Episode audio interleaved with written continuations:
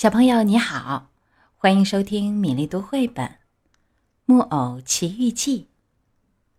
第二天，皮诺乔就上了公立学校。诸位想象一下，孩子们看见一个木偶进他们的学校，会怎么样捉弄他？他们哈哈大笑，笑个没完没了。有人开这种玩笑，有人开那种玩笑，有人摘他的帽子。有人打后面拉他的小背心，有人想用墨水在他鼻子下面画两撇大胡子，有人想用线绑在他的脚上和手上，好牵着线让他跳舞。起初，皮诺乔很镇静，不去理睬他们，可后来忍不住了，他向把他缠得最厉害、捉弄得最凶的人转过身去，板起脸说。小心点，孩子们！我上这儿来可不是给你们当小丑的。我尊重大家，希望大家也尊重我。好一个小鬼！你说出话来像一本印出来的书。那些顽皮孩子大叫，哈哈笑得跳起来。一个最大胆妄为的孩子伸手要抓木偶的鼻尖儿，可他没来得及抓住，因为皮诺乔在桌子下面伸出脚来。在他小腿骨上狠狠踢了一下，哎呦，多硬的脚啊！那孩子大叫，拼命搓给木偶踢出来的乌青。还有胳膊肘，它比脚还硬。另外一个说，他因为开无理的玩笑，肚子给木偶的胳膊肘顶了一下。经过脚这么一踢，胳膊肘这么一顶，皮诺乔马上得到全校学生的尊重和同情。他们都很喜欢他。老师看见他上课专心、读书用功、肯动脑筋，总是第一个进学校，放学最后一个走，也很称赞他。他唯一的缺点就是结交的同学太多，其中有不少是鼎鼎大名的小坏蛋，一点儿不想读书，一点儿不想有出息。老师天天要他小心。善良的仙女也不断翻来覆去的对他说：“小心呀，皮诺乔，迟早有一天，你这种同学会使你不爱学习的，说不定有一天还会使你闯大祸。”不要紧，木偶耸耸肩膀回答说，还用食指敲敲脑门表示这里面有脑筋的。于是有一天，他在上学的时候，忽然遇到那一帮同学迎面走来。对他说：“有一个重要的新闻，你知道吗？”“不知道。”“这海边来了一条鲨鱼，大的像座山。”“真的？是那条鲨鱼吗？当时吃掉我可怜的爸爸的。”“我们到海边去看，你也去吗？”“我吗？不去，我要上学校去。学校有什么要紧？咱们明天再上学吧。多上一课，少上一课都一样，反正不懂，还是驴子。”老师会怎么说呢？让老师去说吧。他天天咕噜，也该给他点报应了。那我妈妈呢？咱们的妈妈什么都不会知道的。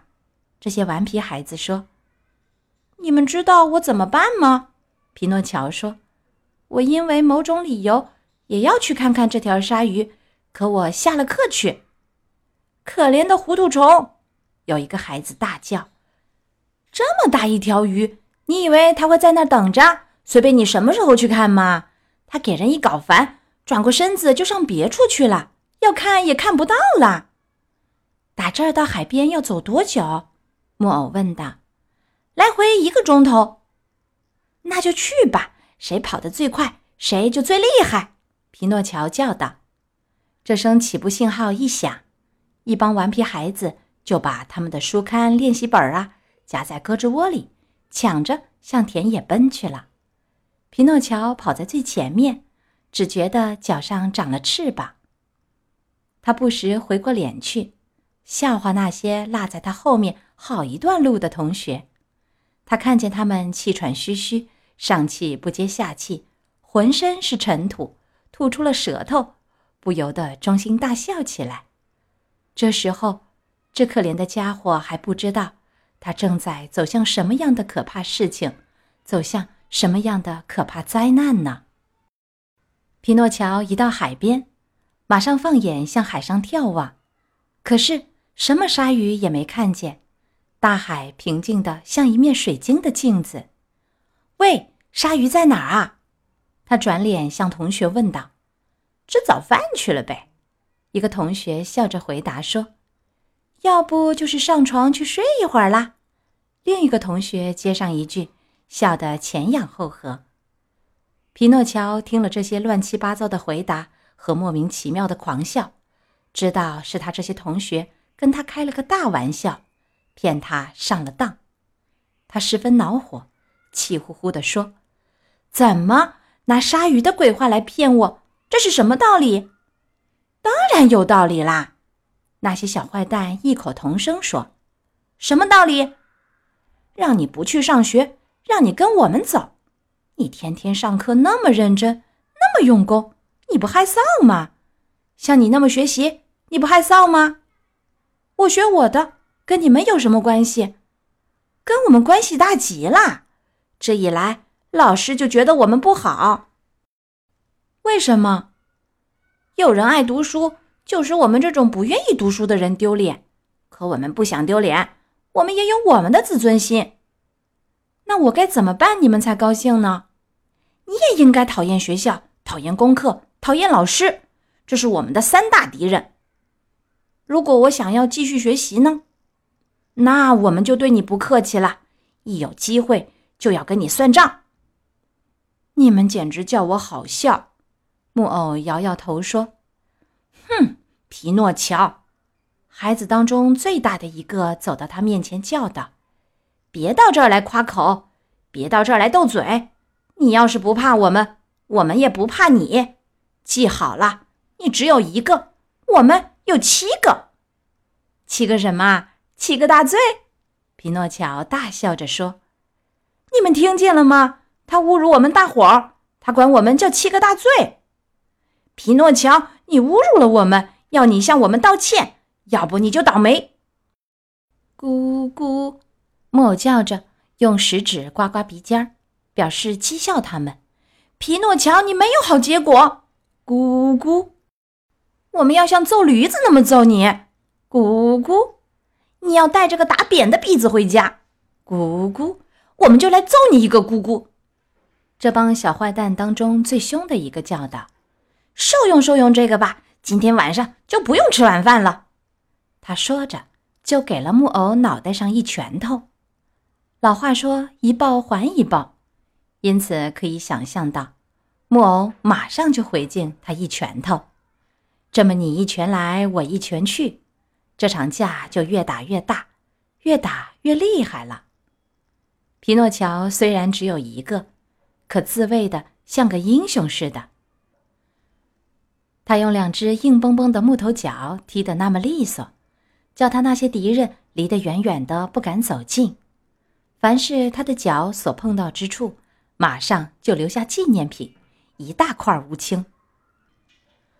孩子们眼看不能同木偶肉搏，气得要命，心想最好还是扔东西，就打开书包，开始向他扔语文课本、文法书、小戒尺、小零碎儿、图瓦尔的故事书、巴奇尼的小鸡以及其他教科书。可是木偶眼疾手快，全都及时躲开，因此。书一本本的打他头上飞过去，全落到海里去了。诸位想象一下那些鱼吧，鱼以为扔到水里来的这些书是好吃的东西，赶紧成群游到水面上来。它们咬咬纸张，咬咬封面，马上就吐出来，撇撇嘴，像是要说不配我们的口味，我们吃惯了更好吃的东西。这时候。架越打越厉害了，一只大螃蟹打水里出来，慢慢的、慢慢的爬到岸上，用漏风大喇叭似的声音叫道：“停手吧！你们真是些小淘气！孩子们这样打架，难得有好结果，总归要闯祸的。”可怜的螃蟹，它等于是对风在叫。皮诺乔这小鬼反而回过头，狠狠地看着他，蛮横地叫。讨厌的螃蟹，闭上你的嘴！你最好还是去吃两片第一药片，把你的伤风给治治。趁早上床，想办法出身大汗吧。”这时候，那帮孩子已经把自己的书扔完，猛看见木偶的书包就在不远的地方。说时迟，那时快，他们一下子就把它抢了过来。在木偶的书当中，有一本书用厚纸板装帧，书籍书角都包着漆皮纸。这是一本算术书，请诸位想想，这本书该有多沉？一个小坏蛋抓住这本书，瞄准皮诺乔的脑袋，用足力气扔过来。可是他没扔中木偶。却扔在一个同学的头上了。这个同学的脸当时白得像切开的面包，只叫出了两声：“哦，我的妈！救救我！我要死了！”接着他就直挺挺倒在沙滩上了。孩子们看见闹出了人命，这一惊非同小可，马上撒腿就逃，一转眼就没影儿了。这时候只剩下皮诺乔一个人。他虽然又难过又害怕，吓了个半死，可还是跑到海边，把手帕浸透了海水，回来敷在他这位可怜同学的太阳穴上。他一面绝望的大哭，一面叫他这位同学的名字，说：“艾乌杰尼奥，我可怜的艾乌杰尼奥，张开你的眼睛看看我，你为什么不回答我呀？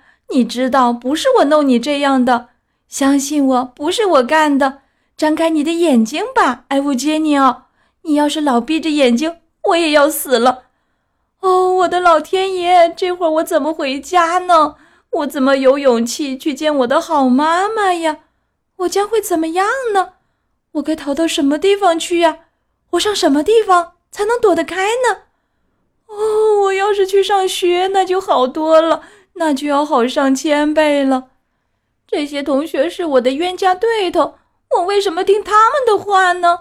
老师曾经跟我说过，我妈妈也翻来覆去的对我说：“小心坏同学。”可我总是不听，我固执极了。他们讲他们的，我干我的。